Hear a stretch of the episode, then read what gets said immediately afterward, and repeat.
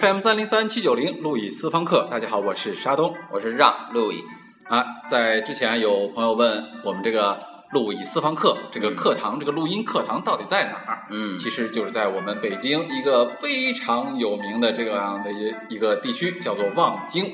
在望京这儿呢，有一个哎艺术家的摇篮，叫做中央美术学院。没错。因此的话呢，在望京这一带啊。就有很多艺术青年啊，这基本上是一个艺术家、准艺术家跟这个艺术青年云集的地方。对，各个年龄层都有。对，也有很多这艺术男青年、女青年，哎，很有意思。所以在这一带啊，经常会发生一些很有趣的、很奇怪的事件。嗯嗯，比如在不久前呢，望京就多次出现了午夜裸奔事件啊啊！为什么要说这个呢？因为这个裸午夜裸奔事件啊，与我们今天这个节目要说的话题息息相关。是关于这个裸奔事件吧？呃，这个我是了解的，是吧？因为裸奔没这个事件没几天以后啊，我们家人就给我打电话，是吧？说你没事闲的裸什么奔呢？啊，你是受什么刺激想不开了吗？哎，这时候我说，哎，怎么成我裸奔了呢？这时候我打开新浪微博，是吧？和这个微信等等这个媒介一看，哎，果然这个裸奔这个人的照片啊，长得确实是比较像我。啊，这裸奔这人不是你呀，不是我呀，啊啊，不是你，那我们这期节目还录他干嘛呀？我还以为是你呢。呃呃，没没事啊，虽然不是我呀，但是我看了这个裸奔的照片以后，我心里非常的激动，是吧？我心想，既然这个人长得比较像我，那我何不将错就错的说他就是我呢？对呀。于是，在我正想上微博上声明这个人就是我的时候，结果没想到。那个本人他站出来了，是吧？他承认是他了，所以呢，我就丧失了一个借此成名的机会。哎呦，太遗憾了！你说，你说你要是早点承认是你，是这个成为艺术家的这人，这不就是你吗？对呀，我就离艺术家就差这一步之遥了，哎太遗憾了，太遗憾了。哎，但是话说回来，为什么成为艺术家就得裸体呢？呃。其实不一定裸体啊，但是呢，确实是很多艺术，尤其是现代的东西啊，它往往会跟这个呃裸体相关，是吧？比如说把自己脱光了衣服，然后往那个纸上叭叭印几个形，是吧？啊，做出一个屁股的形。然后呢，也有往身上植皮的，是吧？植就就是把我的皮去掉一块，植上一块猪皮，往身上种上一块小草，等等，是吧？多少会跟这个裸体啊都沾有关系啊。嗯，那。现代艺术就一定要裸体吗？呃，不一定啊。但是就是说，这个裸体啊，是一定是跟西方的这个文化传统是有一个联系的啊。因为这个现代艺术中这个裸体啊，它是有西方的文化的渊源的，是吧？你看古希腊，咱们很多裸体雕塑，到文艺复兴的时候，是吧？人们这个也有很多裸体画，是吧？米开朗基罗《末日的审判》，一一屋顶，是吧？一墙全是裸体，是吧？最后在教皇的压力下，不得不给耶稣上了一块遮羞布，是吧？那也没办法。但是因为他们都太爱裸体了啊！哎，对，其实说到西方的这种裸体传统，我想大家还是好理解的，对对吧。哎，因为大家一般都还是知道，就是西方啊，思想都比较开放，对吧？他对色情的态度也非常开放啊。对啊，不啊不啊，恰恰这个裸体啊，这个在西方的普及啊，其实它恰恰是一个不色情的表现。啊，其实它恰恰是一个人们尊崇理性的一种方式。哎，这怎么讲呢？呃，这个呀，说起来啊，话有点长，是吧？那么借此呢，我其实呢，呃，在这儿，我想给大家介绍一下关于这个私房课一直从开办以来，我们的一个理想啊，就是呢，我们想通过这个这个课呀。让全中国的这个中学生这个级别的这个这个听众都能理解康德啊，所以我们今天这个节目是吧，在说这个裸体这件事之前，我就很想给大家介绍一下我们要推出的这个德国啊古典时代那么最著名的这样一个哲学美学家伊曼努尔·康德。哦，那他要说一个什么原理呢？呃。这个康德呀，他把人对世界的这个认知的方式啊，分成了这个三种啊。他说，人通过三种方式认识世界，哪三种呢？它叫感性、知性和理性啊。当然了，这个三个概念啊，呃，解释起来呀，呃，有点无聊。哎，这不，这倒真没关系啊，因为咱们这个路易私房课，咱口号就是我们要打造一个史上最无聊的网络文化史广播节目，啊，对吧？啊，对，您聊一些比较无聊、比较枯燥的原理，哎，还挺符合咱们这个口号的。好，那么既然大家能够以一个无聊的心态来听，那么这个节目，那么我呢？这个话题倒还是可以说一说的啊。那么，我先给大家讲一段高中生谈恋爱的故事，是吧？这个有一个。情人的故事。那么就说有这么两个，一男一女，是吧？他们这个在高中时代啊，就相互喜欢上了，是吧？呃，一天到晚的在一块儿看电影、吃冰激凌、逛街。对，其实不管是看电影也好，吃冰激凌也好，逛街也好，其实他们看的。都是对方，是吧？那边电影演着，看着对方的脸，隔着冰激凌，是吧？亲亲对方的脸，是吧？然后上街啊，任街上的行人在走，他们也在看着对方的脸。对，那么就是在这样的一个 两小无猜、这样一个甜蜜的世界中恋爱，是吧？逛街不是为逛街，是为了拉一会儿手，对对对，拉一会儿小手。哎，没错没错没错。那么到了这个大学的时代，那么两个人由于考上了两所学校。所以就分居在两个城市，这个时候呢，就产生了异地恋，嗯，是吧？在这个异地恋里呢，两个人靠的是什么的来往呢？打电话啊，发发这个微信啊，有的时候写写这个邮件，写写信啊，但是更多的靠的其实不是这些，是对于之前那些两小无猜时代的回忆，在支撑着这段恋情。是吧？当然这也是非常的美好，非常伤感，是吧？但是可能会比现实的爱更美的一种爱。对，在这时候其实就已经进入了一种想象中的恋爱了，对吧？每天那么一个人，虽然在另外一个城市生活，但是这个人是他活生生的就在我脑海里存在着。对对，这样的一种恋爱，没错。哎，那故事后来呢？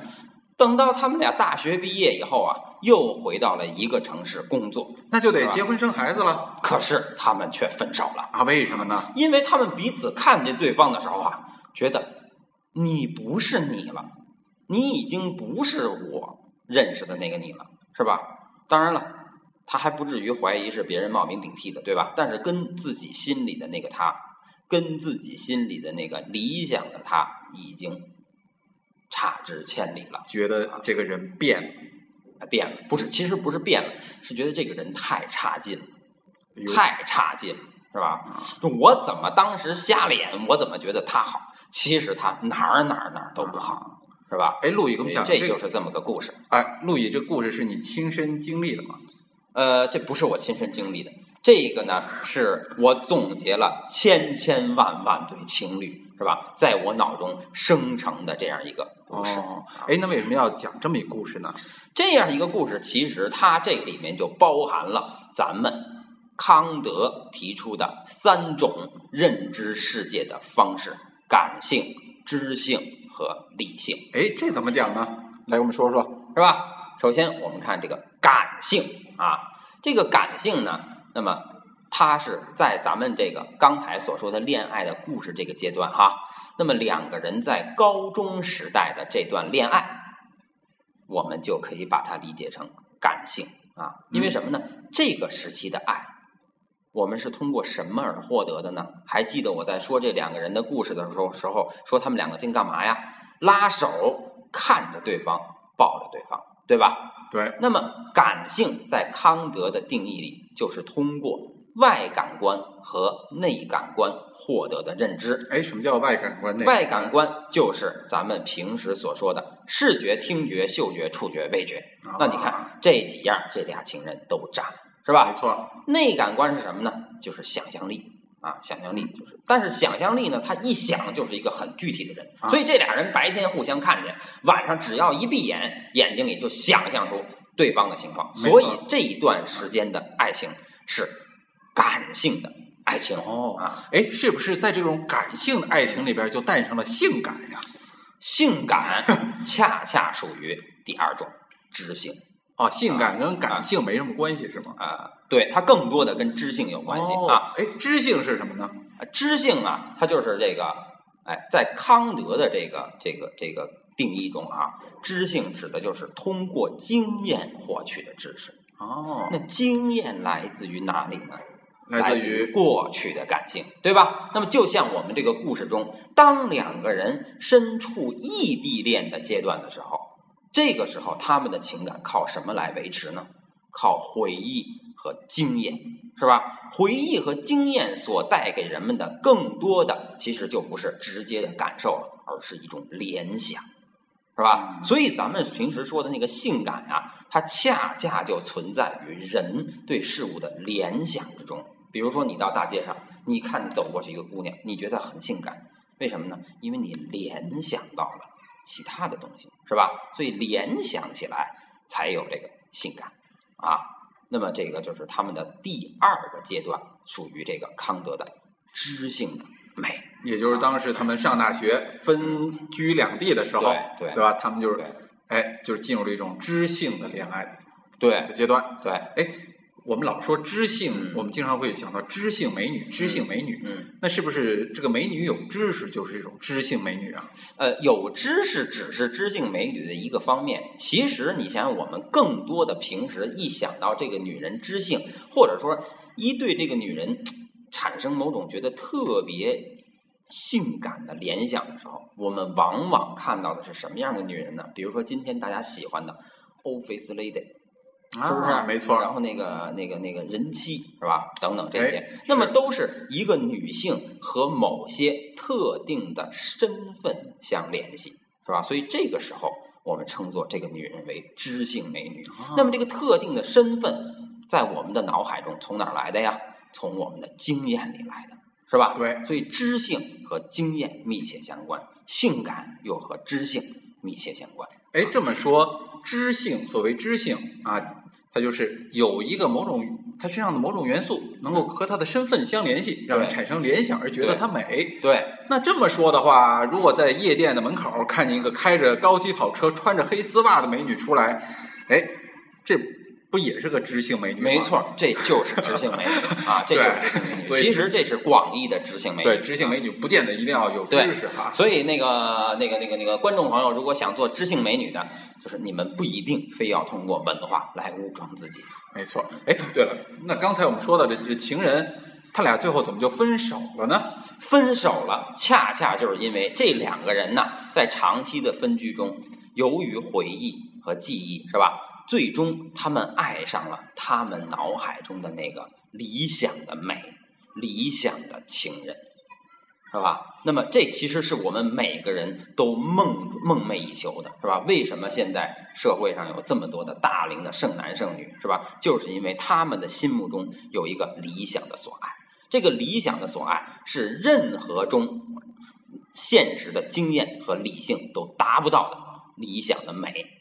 这个理想就来自于康德的第三种认知世界的方式，就是理性，是吧？那么理性，那么康德的规范是，当感性和知性都不起作用的时候，就是我既不借助于感官，又不借助于经验，而是在脑子里形成了一个纯粹的，它就是这样的概念的时候，不需要任何解释的时候，这个时候。就形成了自己脑子中的这个理性的形象，是吧？理性就这样产生了。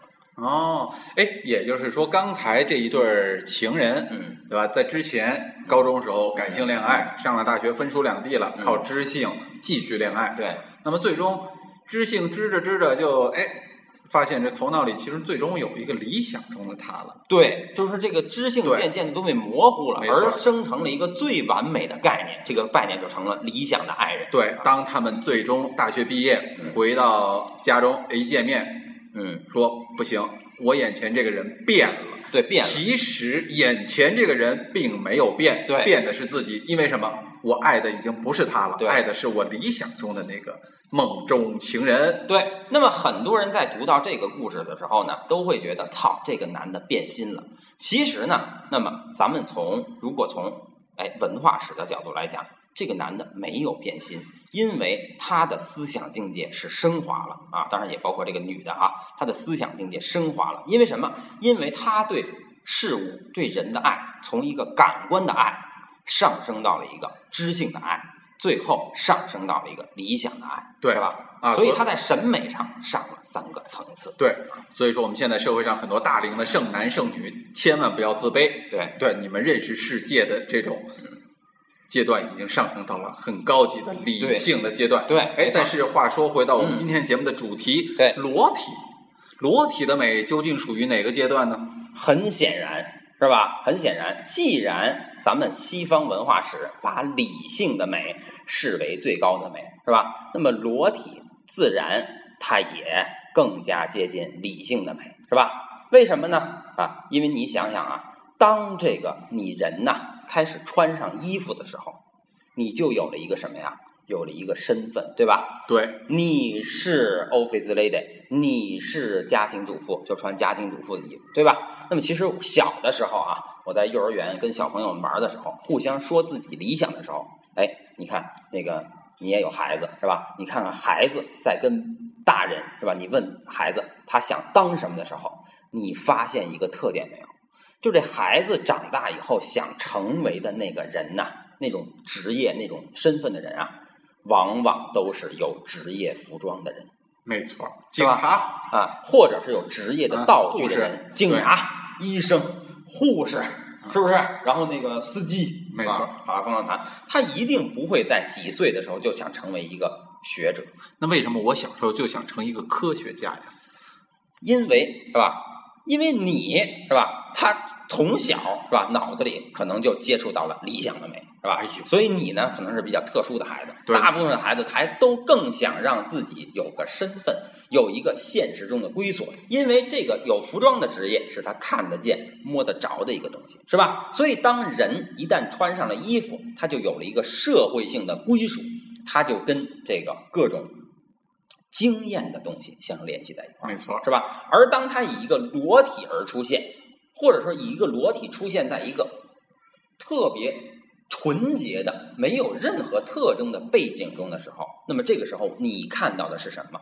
没有任何现实，你看到的就是一个纯粹的人，或者说在古希腊人眼中，这就是一个纯粹的人的理性理想。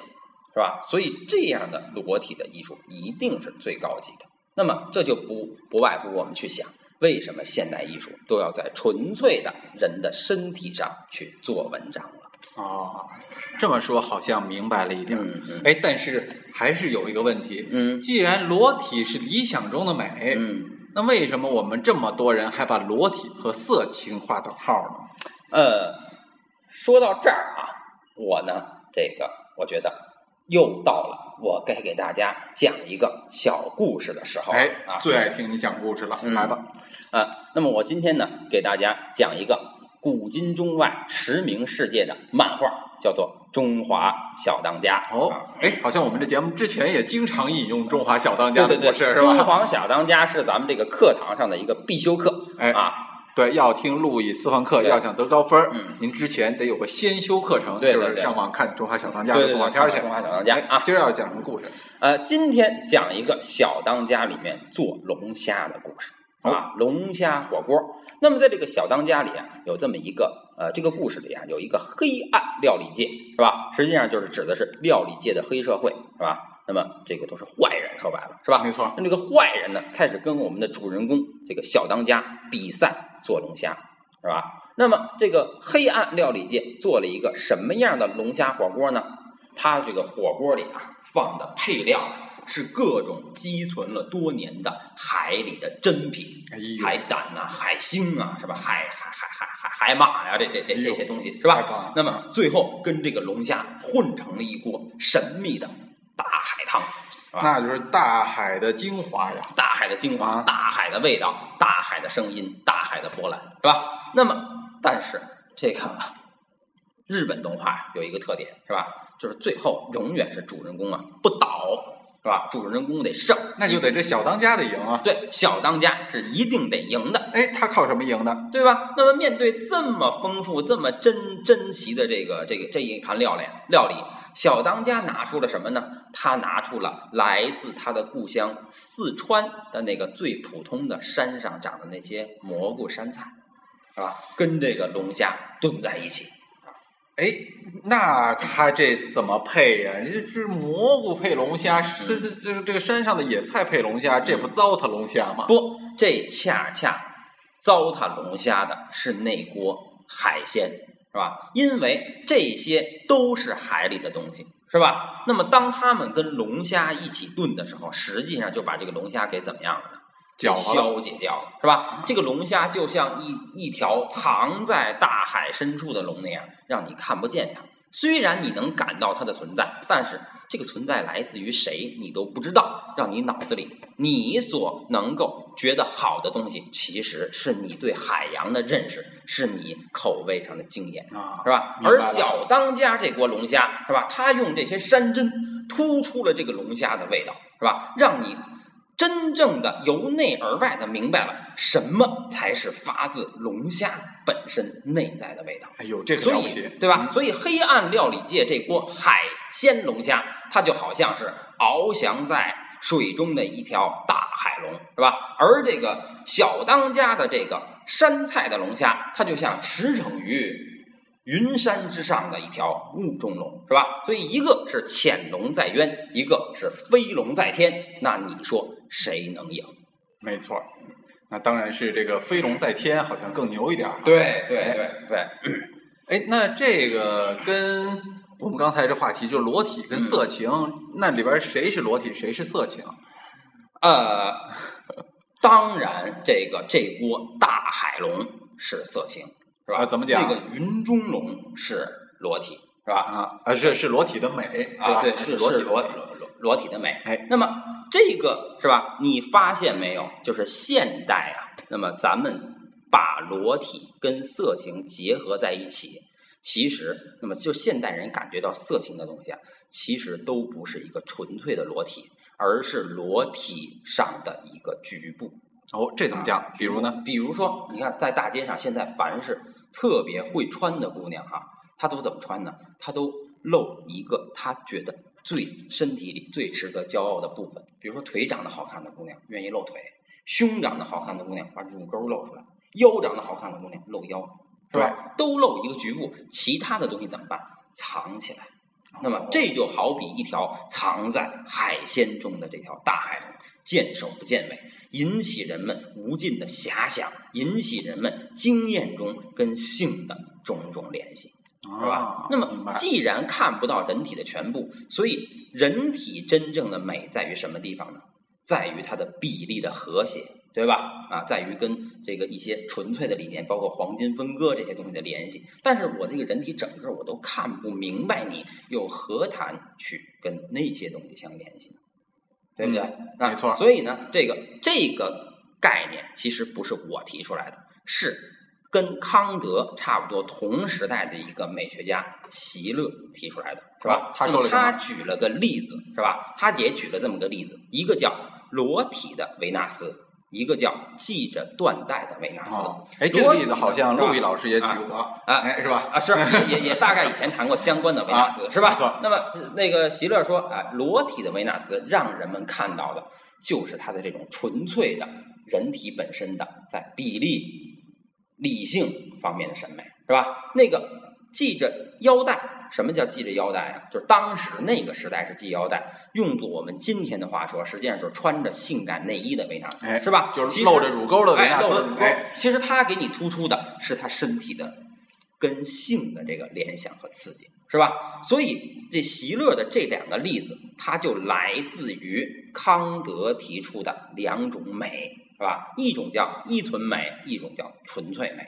是吧？什么叫依存美呢？依存美就是把这个感性通过一个感性的形象，把你经验中所理解的东西，是吧？结合在一起，实际上就是感性和知性的结合，这个叫依存美，是吧？那么我们所看到的，刚才说到的这条大海龙啊，那么这个走在大街上，靠着性感的衣服来引起你联想的这个美女们，是吧？那么她们都属于依存美，因为它和你的经验相联系。对，呃，其实包括刚才我们说到的那个狭义的知性美女和广义的，对，在这个夜店外边开着高级跑车的这种广义的知性美女，对，她们都属于依存美。对，那么纯粹美呢，就是哎，像咱们前面说的，不加任何修饰，跟现实的这个世界是吧隔离开啊，它是一个纯粹的存在于脑你脑海中的概念。